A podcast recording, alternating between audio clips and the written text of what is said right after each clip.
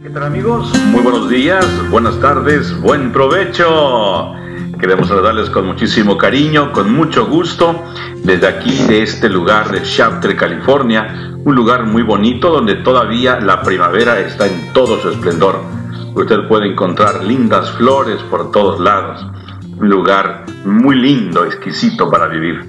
Agradecemos a nuestra hermana Ruleiris por los consejos que esta mañana nos ha dado a nuestro hermano Paz por un programazo también al escuchar la palabra del Señor y cada uno de los programas que han estado surgiendo en toda esta mañana con las locutoras y los locutores. Qué lindo escuchar eh, programas para niños con un énfasis, con ánimo especial que le caracteriza a nuestra hermana que está tempranito en la mañana. Cada uno de ustedes, muchísimas gracias. Vamos a iniciar con su programa de fe y vamos, mensajes de fe, y vamos a hacerlo con una oración. Te invito, te invito a orar. En esta hora, Señor, te damos gracias porque nos das la oportunidad de vivir, porque nos das un nuevo día, porque a pesar de los dolores, de los sufrimientos, a pesar de la enfermedad, a pesar de las adversidades de la vida, nos das un aliento para seguir viviendo. Gracias Señor, contamos con tu ayuda, con tu gracia. Gracias Padre porque has contestado muchas oraciones y sigues contestando también y escuchando la voz, el clamor, las peticiones de tus hijos e hijas, a quienes las ponemos en tus manos también, Señor. Rogamos también que puedas dirigir a cada uno de tus hijos e hijas que están tomando alguna decisión, por tomar alguna decisión que va a afectar su vida. Queremos, Padre, que tú puedas acercarte a ellos, puedas bendecirles grandemente en todo lo que se propongan hacer. Ahora, al iniciar nuestra programación de mensajes de fe, también lo ponemos en tus manos, Señor. Por favor, sé tú el guía, sé tú el que nos da las palabras, el que guíe también cada palabra a los oídos de tus hijos e hijas y que puedan escuchar no mi voz, sino tu voz. Gracias, lo hagamos el nombre, en el nombre poderoso de Cristo Jesús. Amén. Muy bien, vamos entonces ahora a entrar al estudio de la palabra de nuestro Señor. Recordemos que venimos estudiando la vida de José. Eh, mensajes de fe, se trata precisamente de ello, obtener mensajes de esperanza de estos hombres que ya vivieron y nos dejaron un camino, nos dejaron trazado huellas en el camino para que usted no diga, no, pero es que para seguir un ejemplo como el de Cristo Jesús, pues está muy difícil. Él era divino, humano, ¿no? Es imposible seguir una vida como de Jesús. Déjame decirte que el Señor Jesús dijo, ejemplo os he dado, así como yo he hecho, vosotros también hagáis. Pero si usted dice, no, es que yo no puedo, es imposible. Bueno, entonces está la vida de estos hombres. Venimos estudiando la vida de Jacob, pero ahora estamos revisando la vida de su hijo, José. ¿verdad? Mientras Jacob está llorando, está sufriendo, está muriendo en vida, se está consumiendo por el recuerdo de su hijo único, ¿verdad? Que aparentemente, o su único hijo favorito, que fue devorado por una, una fiera, eso es lo que sus hermanos, sus hijos le dijeron, eh, José está allá en Egipto y ahora lo tenemos aquí ante el faraón. Llegamos en la última edición donde él llega ahora al palacio, llega a la casa del faraón donde él está cuando tiene que resolver asuntos que tienen que ver con la política. Recuerden ustedes que los faraones eran dioses andantes dentro de los humanos. Así que un faraón no solamente resolvía problemas que tenían que ver con el área civil, con el área de la comunidad, pero también con el área religiosa. Ellos no tenían que buscar otra alternativa, ellos eran los dioses. Así que lo que ellos imponían, lo que ellos decían, eso es lo que se hacía. Así que imagínense ustedes a José después que regresa o lo traen de la prisión donde ha estado él ahí activo, sirviendo a los presos. Eh, es una forma a veces de olvidarse de nuestros problemas, ¿no? Sirviendo a los demás, en donde quiera que uno se encuentre. Si te hicieron bien, sirve. Si te hicieron mal, tú sigues sirviendo, porque ese es el objetivo. Para eso el Señor nos puso aquí, en este lugar donde nos encontramos, para servir, porque el que sirve, sirve, y el que no sirve, no sirve. Entonces José viene de ese lugar, de un lugar tal vez muy triste, un lugar lúgubre, un lugar que tú y yo no quisiéramos estar ahí. Sin embargo, José viene con una actitud especial, positiva. Ahora le han cambiado la ropa, lo han, le han hecho una ceremonia que se acostumbraba a hacer ahí, para entonces llevarlo y presentarlo ante el faraón. Allá donde aquellos hombres, los adivinos de alto honor, de alto grado, los magos, los eh, consejeros del faraón, estaban todos, todos chasqueados, tronándose los dedos, porque no encontraban una solución acertada a lo que Faraón quería resolver. Así que ya con la carpeta en la mesa, que no hay una forma de solucionar aquellos prácticamente habían cerrado la carpeta y la habían dejado ahí diciendo, Señor, nosotros no podemos solucionar tu problema. Esto es tan difícil que humanamente no se puede, no hay forma de arreglarlo.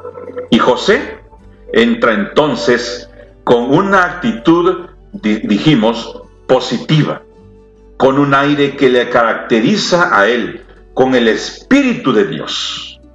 Y esto, recuerden ustedes que cada vez que se menciona en dónde era descendido o ascendido José, Dios estaba con él.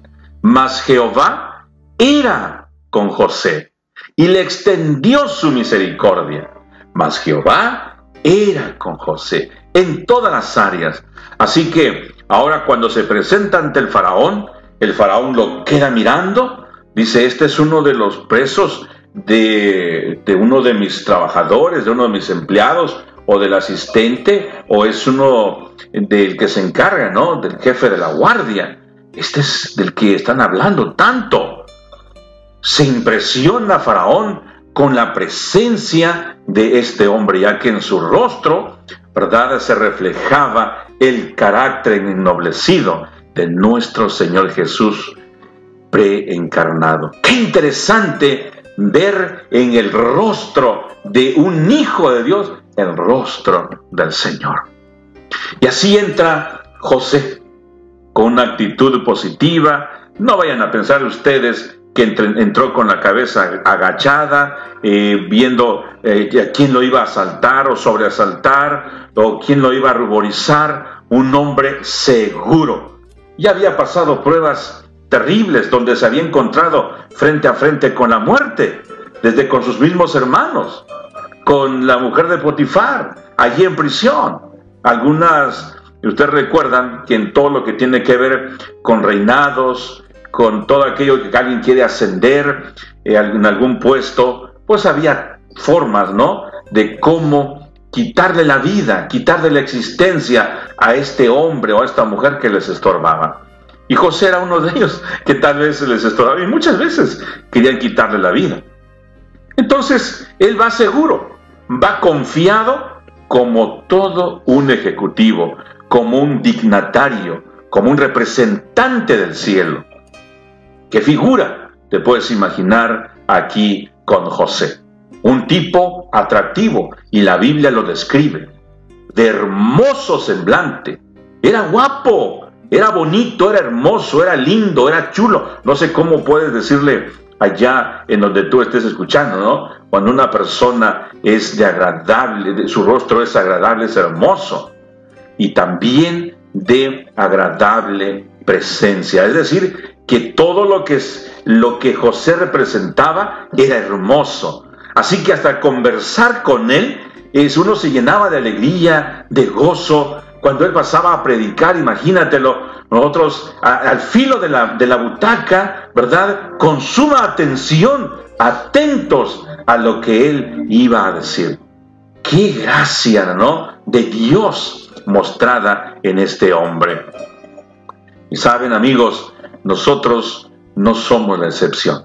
Tú y yo, amiga y amigo que me escuchas, podemos tener la gracia de nuestro Dios al actuar, al hablar, al animar, al motivar, al dirigir una empresa, tu trabajo o al trabajar para alguien. Puedes pedir la gracia que Dios da y el Señor te la puede conceder. Y mucho de esto se logra estando conectados con Jesús, viviendo pura vida con Jesús, casi como que se llaman los programas de Radio Joven Adventista. Tú puedes ser el representante digno de nuestro Señor Jesús aquí en la tierra. Y en donde quiera que te encuentres, cuando digo la tierra, es porque algunas veces lo vas a representar en tu hogar, cuando viene algún problema difícil, serio, y tú preguntas, ¿qué haría Jesús en este caso? Cuando hay algún problema en la iglesia, en la organización donde te reúnes, con tus familias, en la comunidad, y tú preguntas, ¿qué haría Jesús? ¿Cómo se conduciría mi Señor en esta situación? Y Él te da la gracia. Pero si tú no estudias la palabra del Señor, si tú no escuchas Radio Joven Adventista, si tú no lees tu lección, tu matinal, tú no haces tu devoción a diario, sea en la mañana, en mediodía, en la noche o en la hora que tú has señalado, si no tomas tiempo para estar con el Señor, ¿cómo vas a hallar gracia delante de Él? Cuando vienen los problemas, cuando tienes que hablar con alguna persona importante de la comunidad, de la política, etc., no hay ni palabras para eso. Es más, ni siquiera cuando pasas al frente de tu grupo, de tu organización, mm, una cosa por otra. ¿Cómo vamos a tener gracia de Dios? Claro, la misericordia del Señor es grande a veces y nos las extiende, ¿no? Pero no todo tiempo va a estar haciendo esos milagros. Tú tienes que tomar responsabilidad y prepararte, ser versado en todas las áreas. Viene algún médico a tu casa, hablan en términos médicos. Viene algún político, algún abogado, alguna persona que es versada en todas estas áreas. Tú tienes tema de conversación, de ciencia, de matemáticas, de gramática, de, en todas las áreas. José era un hombre versado en todas estas áreas. Por eso sabía hasta cómo caminar cuando iba rumbo a encontrarse con el faraón. Ahora recuerda que Faraón era el Dios vivo en ese tiempo. Eso es lo que se creía. Así que Faraón no solamente mandaba al pueblo, mandaba a su familia, no solamente eso, no solamente era el sacerdote principal, el símbolo de Dios allí en, en, en su comunidad, en su nación, pero también era el jefe militar Cualquier cosa que a él no le gustaba, quería terminarla, terminaba solamente con un gesto, con un guiño del ojo, con quizás con algún tronar de dedos, con una orden quizás a gritos, qué sé yo. Así que para conducirte delante del faraón tenías que ir con plena seguridad. Y en este caso, José, José la tenía, porque él, es decir, José, tenía su confianza plenamente en Dios, en el Dios verdadero, en Jehová, en nuestro Dios, en tu Dios y en mi Dios. En eso, en nuestro Dios es quien José confiaba. Así que él no le, no le atemorizaba ni le sorprendía nada de que los sabios estaban ahí, de que los abogados estaban ahí, de que los magos de que hay personas que cada quien tenía, tenía su atuendo especial que le caracterizaba. Oh, mira, ahí va el sacerdote, ahí va el mago, ahí va el adivino, estos son los abogados, ahí están los consejeros, estos son los soldados, estos son los guardias, cada uno con su atuendo especial, con su vestidura que le indicaba que era o que le caracterizaba cuál era su responsabilidad en el gobierno. Así que José identificaba a cada uno de ellos y no le tuvo miedo a ninguno de ellos. A veces, eh, por algunas circunstancias, nuestros amigos, quizás tú, alguno de nuestros hermanos, quizás escuchando, ¿verdad?, la estación, se puede identificar, ¿no? Con, esto. De repente viene algún oficial, oficiales quizás, con alguna eh, una vestimenta de color verde, los que viven en Estados Unidos o en Canadá, y no con un estatus migratorio quizás todavía eh, no arreglado, pues dicen, wow, eh, ¿para dónde corro? ¿No? me voy a esconder. Y claro, porque ese es el sentimiento humano. José sabía y conocía a cada uno de ellos, pero su confianza, como dijimos, la tenía en nuestro Dios. Así que nada le atemorizaba a él, ningún atuendo, lo reconocía a todos.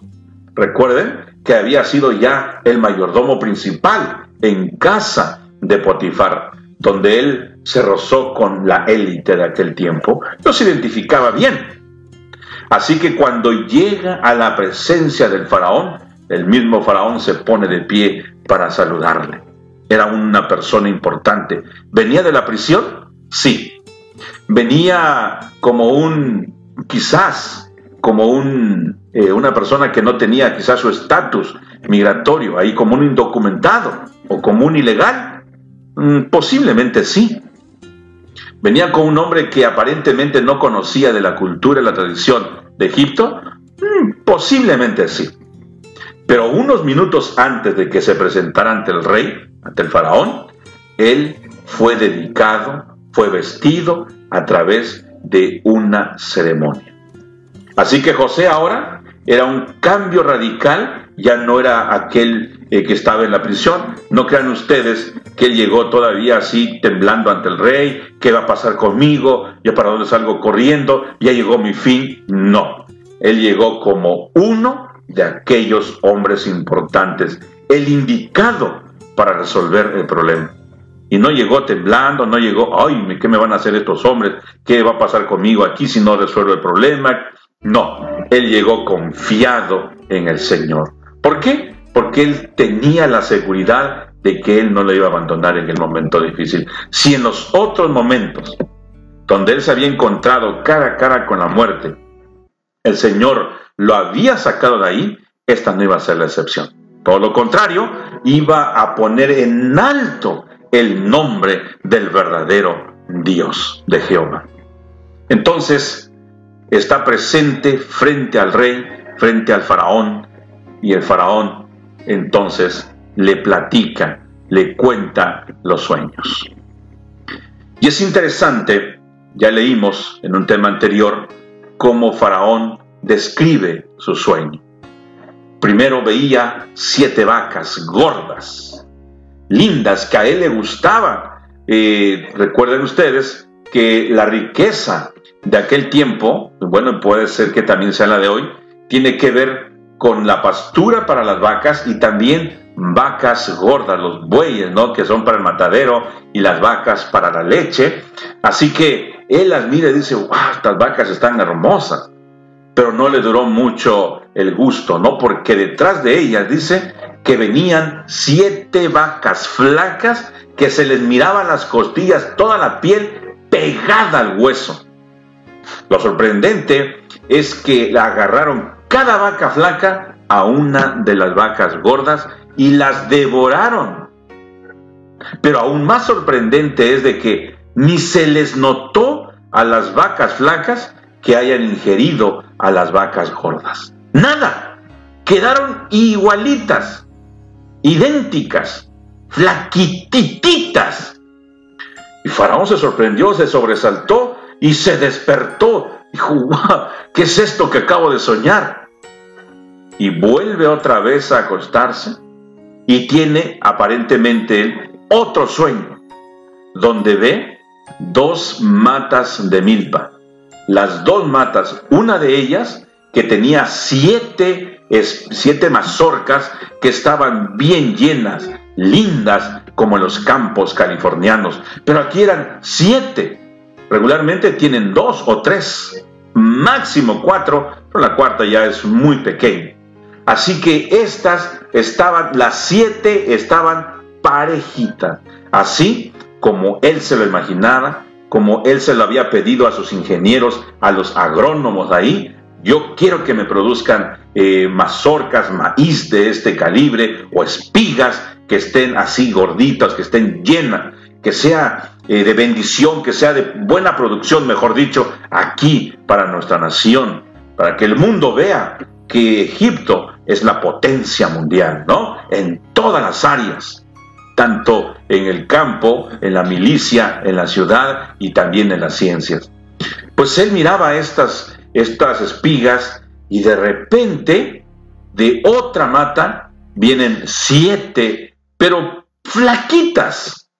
Y de repente esas flaquitas se consumen a las espigas gordas a las mazorcas gordas y entonces desaparecen y las flacas quedan igual, secas, marchitas y todo aquello.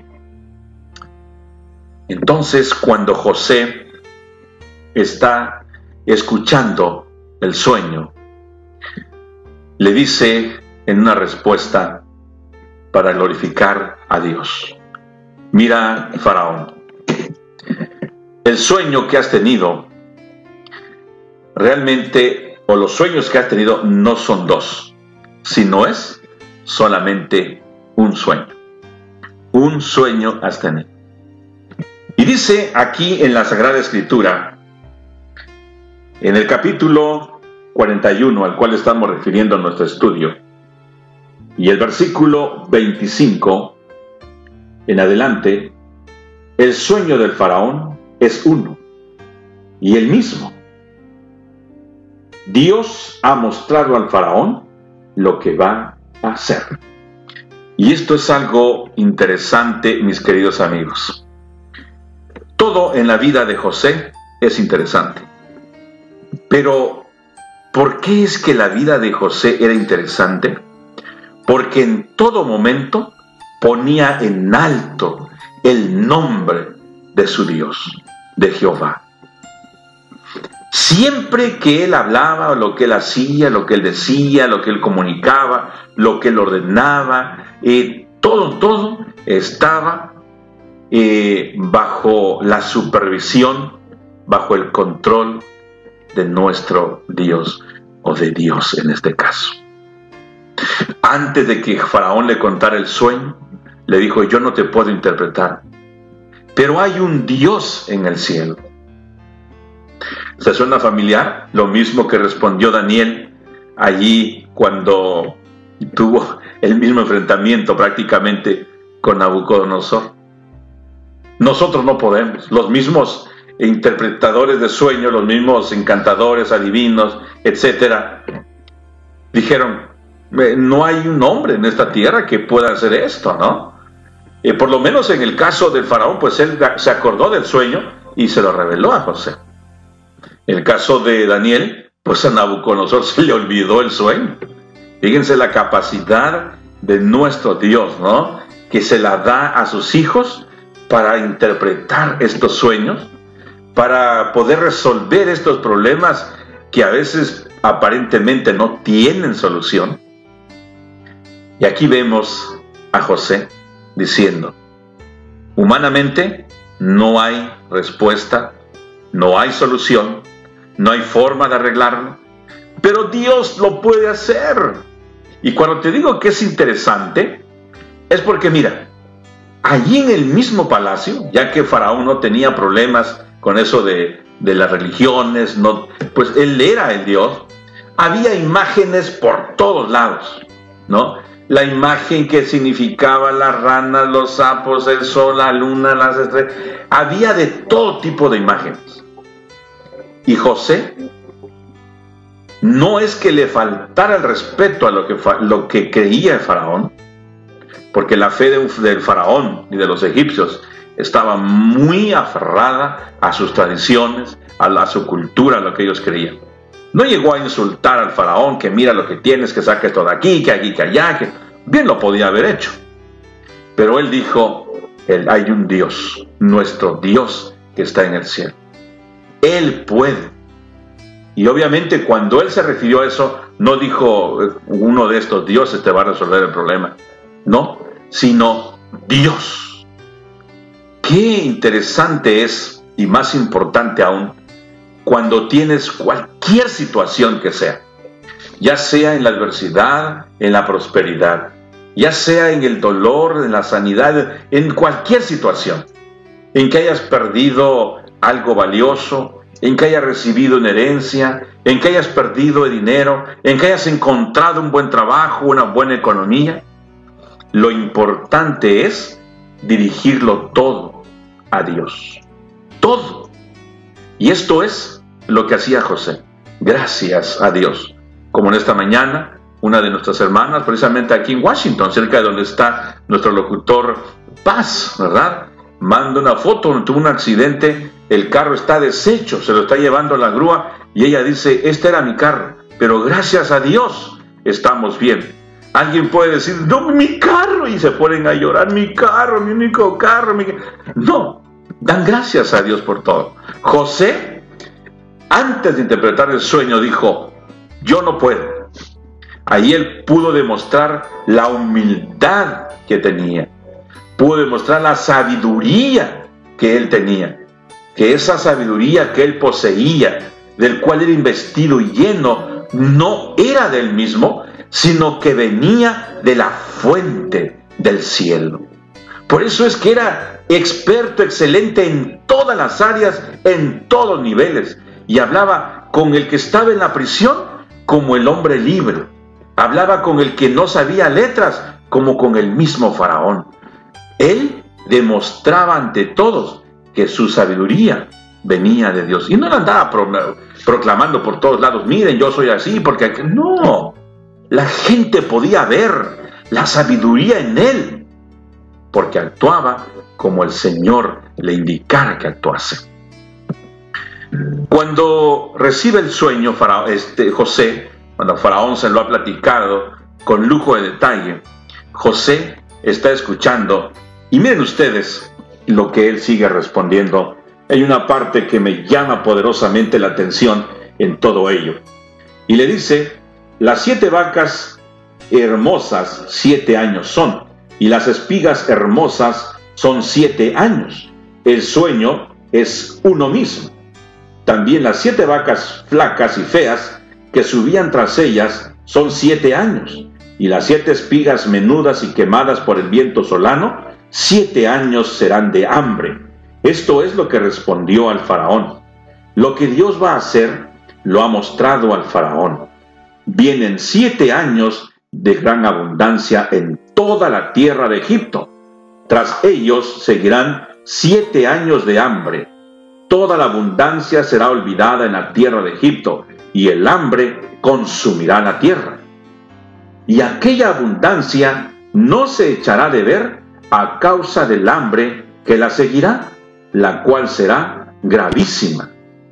Y que el faraón haya tenido el sueño dos veces significa que la cosa es firme de parte de Dios y que Dios se apresura a hacerla.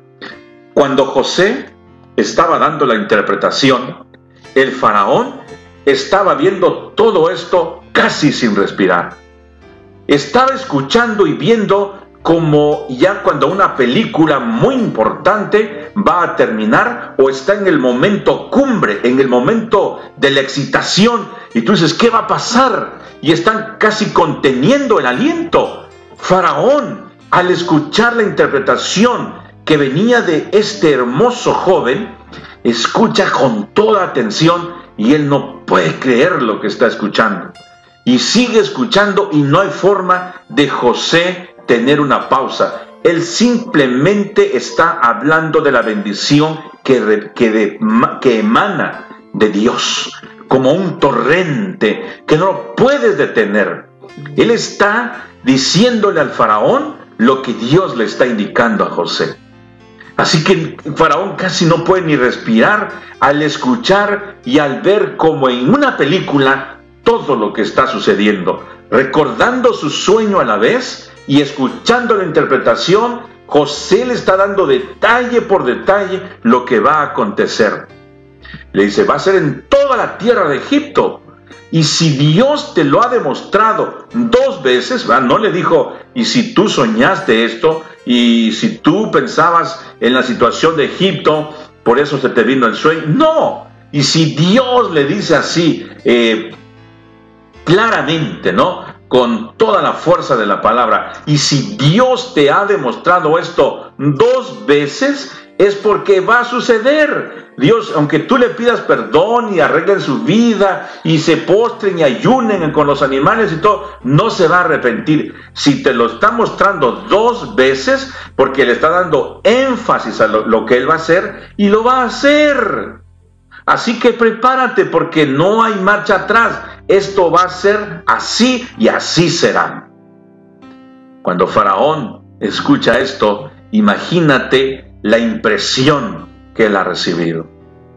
Está pensando tantas cosas el faraón, que quizás ahora es su fin, que quizás eh, no sé qué va a pasar, etcétera, etcétera. Y luego que se siente tal vez humillado de que ninguno de sus intérpretes, de sus hombres, le había confiado ello y lo tiene que hacer un extranjero.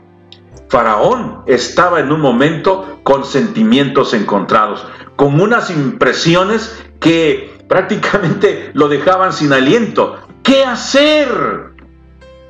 Pero interesantemente, José, con tanta sabiduría, sigue platicando lo que va a suceder y lo que el faraón tiene y debe de hacer. Ya faraón había escuchado que José era un hombre experto en administración de empresas. Ya Faraón sabía y ahora lo comprobaba de que contestaba y hablaba con tanta sabiduría. Y Faraón, al quedar impresionado, la pregunta era, ¿qué vamos a hacer? Pero José, con tanta sabiduría que viene de la fuente celestial, de donde emana la sabiduría la mejor sabiduría si es que hay alguna otra. La sabiduría emana de Dios. José se la estaba demostrando al faraón y faraón decía, ¿y ahora qué vamos a hacer? José continúa y lo vamos a decir en la siguiente edición. Cuando José sabe que ahora tiene él la oportunidad de ya no regresar a la prisión. Está consagrado ahora a otro trabajo, a otro nivel. José ahí mismo, impresionado por el Espíritu Santo, dice y añade algo más a lo que faraón ya había escuchado de este hombre, de José. Pero esto lo vamos a ver en la siguiente edición. Te invito a orar y antes de ello quiero recordarte que si tú dices, es que yo no sé cómo solucionar mi problema, es que pues no tiene solución, es que eh, hay la enfermedad, es que mi situación económica, eh, mi situación legal, no sé qué hacer, no hay solución. ¿Sabes? Nuestro Dios está dispuesto a ayudarte. Pídele con fe, así como lo hizo José. José, un hombre de fe. Oremos. Amante Padre, gracias por tu palabra. Gracias porque nos hablas a través de ella. Ruego, Señor, que por favor te apiades de nosotros, que tengas misericordia y que nos ayudes para poder ser sabios. Rogamos tu bendición en el nombre de Jesús. Amén. Amén. Mis queridos amigos, tu amigo Levi Hernández de Mensaje de Fe agradece tu sintonía Quiero agradecer a Berta, a Riola, que ha estado en sintonía. Quiero agradecer también a Dalia y a todos los que han estado en sintonía. Y no pierdan la sintonía. recuerda esto, la sintonía. Siempre recuerda que Radio Joven Adventista tiene algo especial para ti. Y precisamente en unos segundos ya entra aquí nuestro querido pastor Pastor Pedro Alberteris. Pastor, el Señor le siga bendiciendo, el Señor siga añadiendo sabiduría a su vida y en su experiencia también al compartirla con nosotros. Nosotros la apreciamos, Pastor. Gracias, un fuerte abrazo, el Señor le bendiga a usted y a su familia. Tu amigo Levi Hernández, de Mensajes de Fe, te dice, Dios alce a ti su rostro y ponga en ti paz.